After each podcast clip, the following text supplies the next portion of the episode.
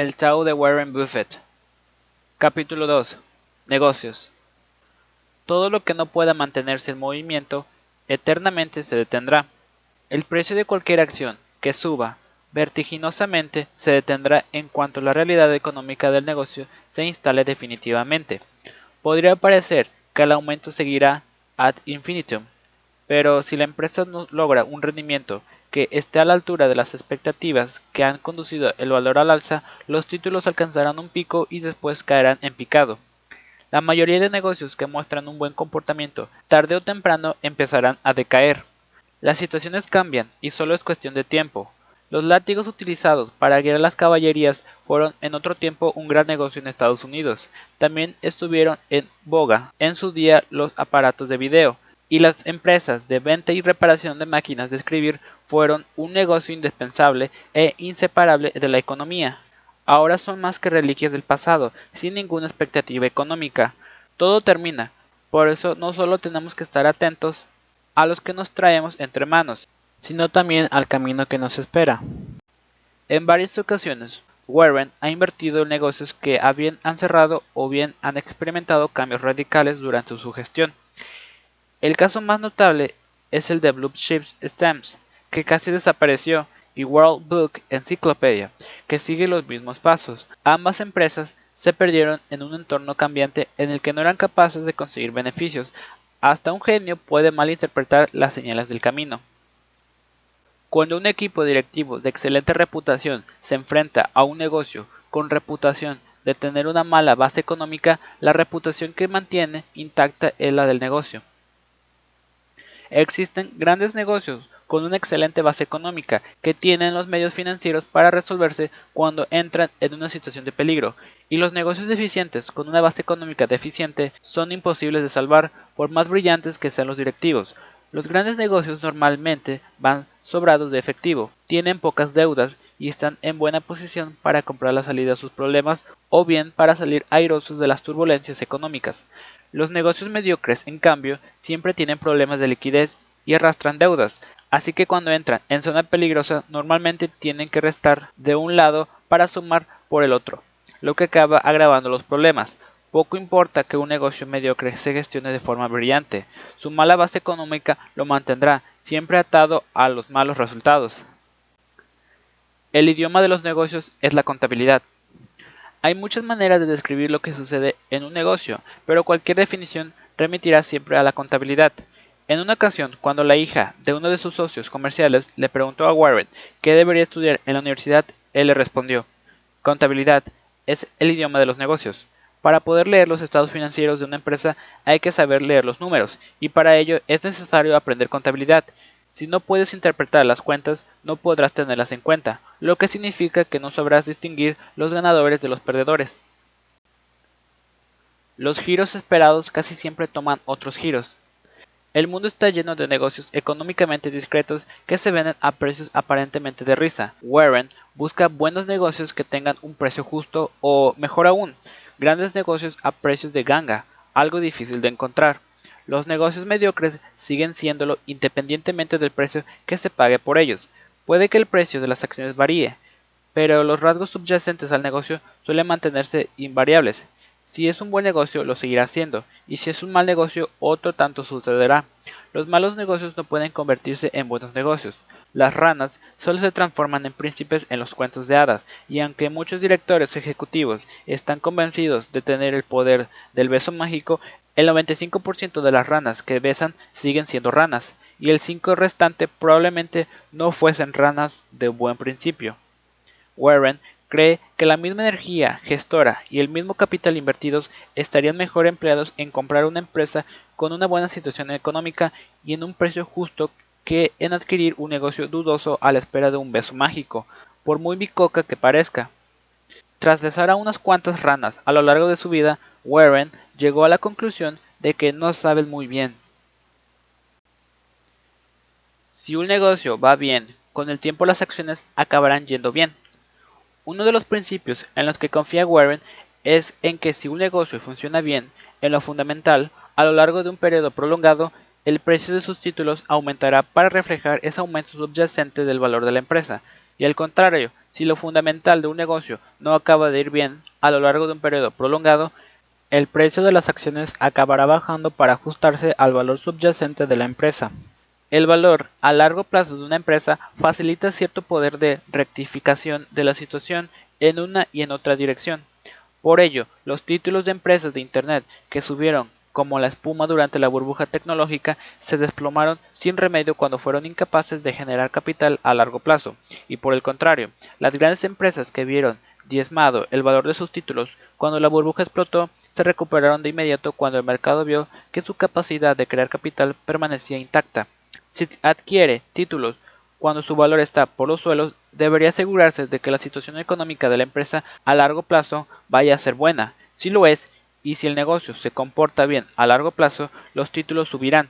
Pero para que esto suceda, el negocio debe ir bien, y para ir bien resulta de inestimable ayuda que el negocio fuera un buen negocio desde el primer momento. The Washington Post Company, Coca-Cola, Disney, American Express, General Food, Wells Fargo, Interpublic Group y Jayco eran empresas que mostraban un excelente comportamiento financiero a su favor cuando Warren compró sus títulos, pero que en ese momento se enfrentaban a un problema puntual salvable, a una recesión del sector o a un mercado a la baja.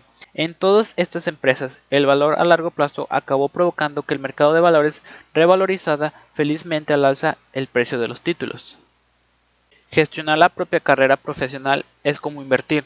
El grado de dificultad no cuenta. Así pues, subir al tren adecuado le ahorrará dinero y sufrimientos. No solo es necesario aprender en qué tipo de negocios hay que invertir, también hay que aprender en cuáles de ellos trabajar. Si trabajamos para una empresa con expectativas financieras mediocres a largo plazo, nunca podremos esperar que las cosas no vayan realmente bien, porque la empresa no irá bien. Los sueldos se situarán por debajo de la media y los aumentos serán escasos e infrecuentes. Además, el riesgo de perder el puesto de trabajo será mayor, ya que los directivos se verán presionados constantemente a recortar costes. En cambio, trabajar para una empresa con unas perspectivas económicas favorables a largo plazo significa que dispondrá de una gran liquidez, lo que se traduce en salarios más altos y en ascensos y subidas continuados en reconocimientos al trabajo bien hecho. Además, la capacidad de mejorar será más suficiente ya que la directiva buscará cómo destinar mejor toda esa liquidez. Hay que trabajar para empresas que tengan márgenes elevados y ganen mucho dinero, y hay que alejarse de las que tienen márgenes escasos y pierden dinero. Las primeras son como trenes de primera clase comparadas en el centro de la capital las segundas como duros y lentos trenes de carga con destino a no se sabe qué punto de Siberia. La reacción de un equipo directivo débil a las operaciones débiles es a menudo una contabilidad débil. Si al negocio se le giran en contra las finanzas y a los directivos les falta integridad, la contabilidad se verá debilitada, lo que se manifiesta creando ingresos allí donde no los hay. Hacer lo posible no podría ser más sencillo. Basta con contabilizar un gasto como inversión en una empresa asociada a la que posteriormente se solicita un importe en concepto del total invertido, que pasa a registrarse en la contabilidad como un ingreso. Así se reducen costes y se aumentan los ingresos con unos cuantos movimientos de pluma estilográfica. El aumento de ingresos llegará a los oídos de los accionistas de Wall Street, cuyo aplauso hará que los precios de las acciones suban, lo que le reportará un jugoso dividendo adicional millonario y una invitación para almorzar con el presidente. No hay más que pensar en Euron, aunque existen muchos casos más. Existe una enorme diferencia entre los negocios que crecen y necesitan grandes cantidades de capital para hacerlo y los negocios que crecen sin necesitar más capital. Este es el gran secreto de la estrategia de comprar y conservar para siempre de Warren. Si adquiere y conserva un negocio que requiere mucho capital para crecer, los títulos nunca van a ganar valor. El motivo es simple. El capital se drena constantemente solo para evitar que el negocio se hunda y mantenerlo competitivo. Si se ha gastado miles de millones en rediseñar su mix de productos cada cinco años, esos miles de millones no se habrán destinado a operaciones de expansión, a la adquisición de otras empresas, a la recompra de acciones. Por el contrario, un negocio capaz de crecer sin nuevas inyecciones de capital puede permitirse dedicar la liquidez sobrante a hacer todo lo dicho anteriormente, que en todos los casos reanudará en un incremento de los ingresos por acción de la empresa, lo que a su vez aumentará el precio de los títulos. Por ello, prefiere Warren empresas como Wrigley o Coca-Cola a otras como GM o Intel. Las empresas como Wrigley o Coca-Cola nunca tienen que gastarse miles de millones en rediseñar su producto o sustituir la maquinaria de las plantas de fabricación, lo que les deja mucho dinero en las manos para gastar en actividades tan gratificantes como recomprar valores propios. Sin embargo, GM e Intel se ven obligadas a dedicar constantemente miles de millones a nuevos diseños y maquinarias. Si alguna de ellas dejara de gastar esas ingentes sumas de dinero, sería expulsada del negocio por la competencia.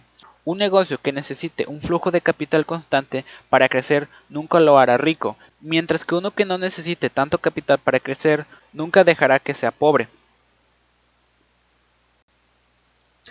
En un negocio difícil, en cuanto se soluciona un problema, aflora el siguiente. Nunca hay una sola cucaracha en la cocina.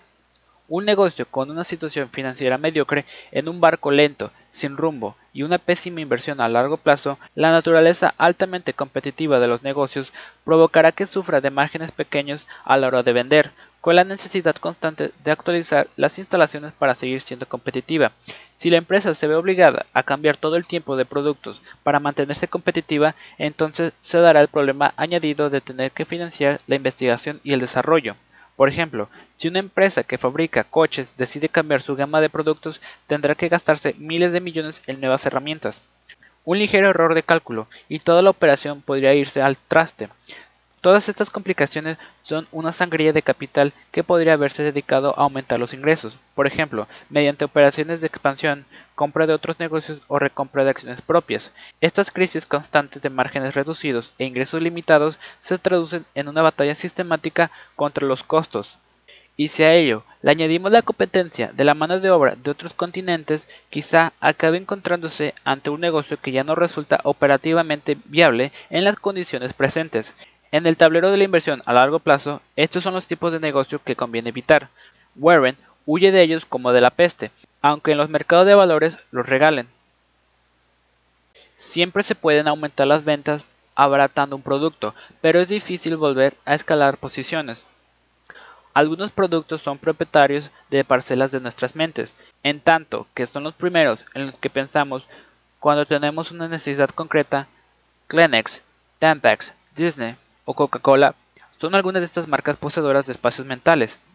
Además de anidar en la mente, son marcas que establecen una serie de expectativas sobre el producto por parte de los consumidores. Y dado que todos estos productos cumplen las expectativas, los fabricantes pueden aumentar el precio que pagan los consumidores por sentir sus necesidades satisfechas. Los fabricantes se gastan muchos millones en lograr que sus productos gocen de ese codiciado estatus.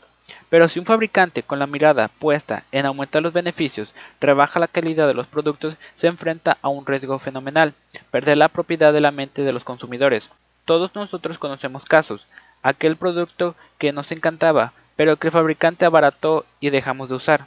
Una vez se ha producido, es difícil que el fabricante dé marcha atrás, porque la mala experiencia ha pasado a poseer una parcela de la mente del cliente.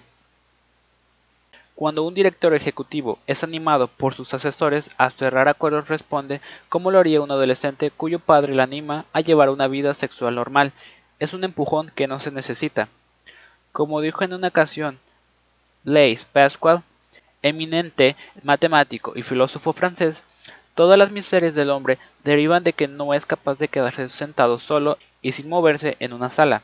Los directores ejecutivos no pueden estarse quietos, sienten debilidad hacia las operaciones, algo que Wall Street pone fácil, y por crear la ilusión de que hacen cosas importantes para justificar sus sueldos de infarto, además a veces es más fácil comprar un nuevo lote de problemas que intentar arreglar los viejos.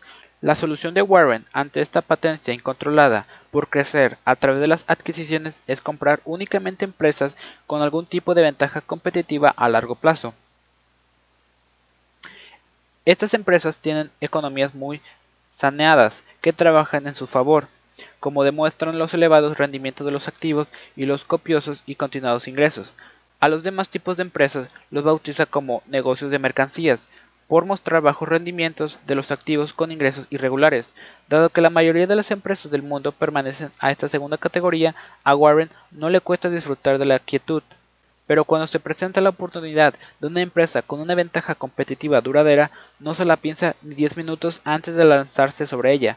Warren sabe lo que quiere antes de quererlo. no es necesario recuperar el dinero del mismo modo en el que se ha perdido. Los inversores noveles a veces piensan que la única manera de jugar es apostando al mismo valor que les ha hecho perder dinero y siguen haciéndolo una y otra vez, como si se tratara del casino, con la esperanza de que la suerte cambie. Pero los valores, a diferencia de los juegos de azar, presentan niveles de riesgo radicalmente distintos a causa principalmente de dos factores, la calidad de la empresa y el precio que tienen esas acciones en relación con dicha calidad.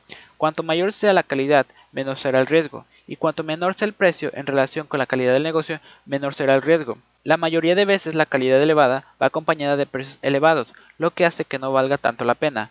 Pero a veces el mercado de valores se comporta de forma muy extraña y se puede conseguir buena calidad a bajos precios. Aquí es donde se consigue dinero fácil, de lo que hay que huir es de las empresas de baja calidad a precios elevados, porque ahí es donde se pierden las fortunas. Si la calidad es baja en un negocio y el precio por esa calidad alto, hay que salir, mientras que si la alta calidad coincide con un precio bajo respecto a esta calidad, hay que entrar en el negocio. Aún así, todos y cada uno de los títulos son un nuevo juego, con nuevas posibilidades que cambian a medida que lo hace el precio de los valores, así que es mejor esperar hasta encontrar uno en el que esas posibilidades jueguen a nuestro favor, de modo que exista cierto margen de seguridad. Entonces hay que apostar fuerte. Lo bueno del mercado de valores es que a diferencia de un casino, ocasionalmente ofrece una buena pieza. Warren siempre busca esas buenas piezas. Buenos negocios cuya trayectoria al cabo de 10 o 15 años creo que soy capaz de predecir. Pensemos en una marca de chicles como Wrigley. No creo que Internet vaya a cambiar el modo en que la gente masca chicles. Los productos que permanecen se traducen en ingresos permanentes. Si el producto no necesita cambiar, podrá cosechar todos los beneficios de no tener que invertir dinero en investigación y desarrollo, ni caer víctima de los vaivenes de la moda. Piense, por ejemplo, en la cerveza, los refrescos o los caramelos. Budweiser lleva elaborando las cervezas del mismo modo desde hace más de un siglo. Coca-Cola sigue vendiendo el mismo agua milagrosa azucarada y aromatizada desde hace más de un siglo, y Wrigley lleva elaborando los mismos chicles desde hace exacto más de 100 años. ¿Lo ha captado? ¿Cree que podía predecir lo que estas empresas venderán de aquí a, digamos, 15 años? Sí puede. Bien podría convertirse en el nuevo Warren Buffett.